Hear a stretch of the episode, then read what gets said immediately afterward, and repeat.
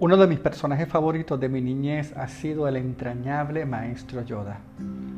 En una de sus últimas apariciones, le expresa a un angustiado Luke Skywalker, transmite lo que has aprendido, fuerza, dominio, pero debilidad, error y fracaso también. Sí, fracaso en especial. El mejor maestro, el fracaso es.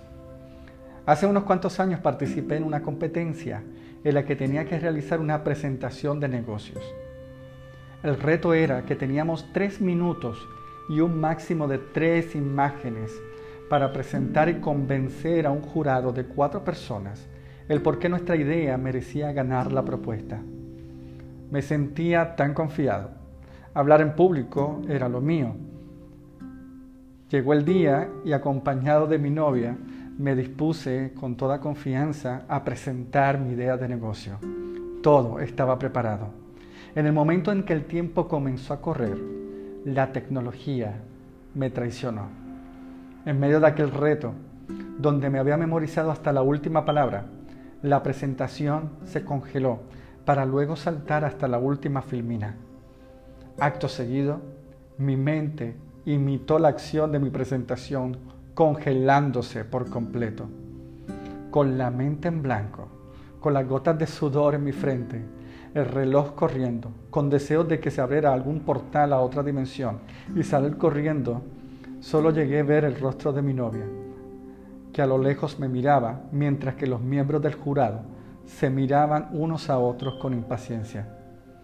Finalmente, pude emitir una oración con algo de coherencia y vi finalizada mi presentación de una manera desorganizada.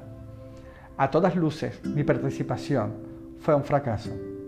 Sin embargo, es una memoria que puedo atesorar por enseñarme la lección de la humildad.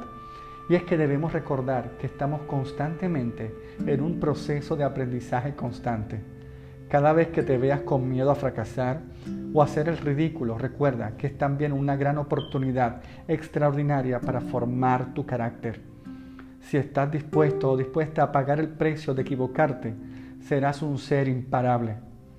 El padre Anthony Di Melo, en sesiones grupales, cuando escuchaba a alguien confesar con cierta vergüenza alguna debilidad, éste lo miraba a los ojos y con una sonrisa le decía, bienvenido a la raza humana.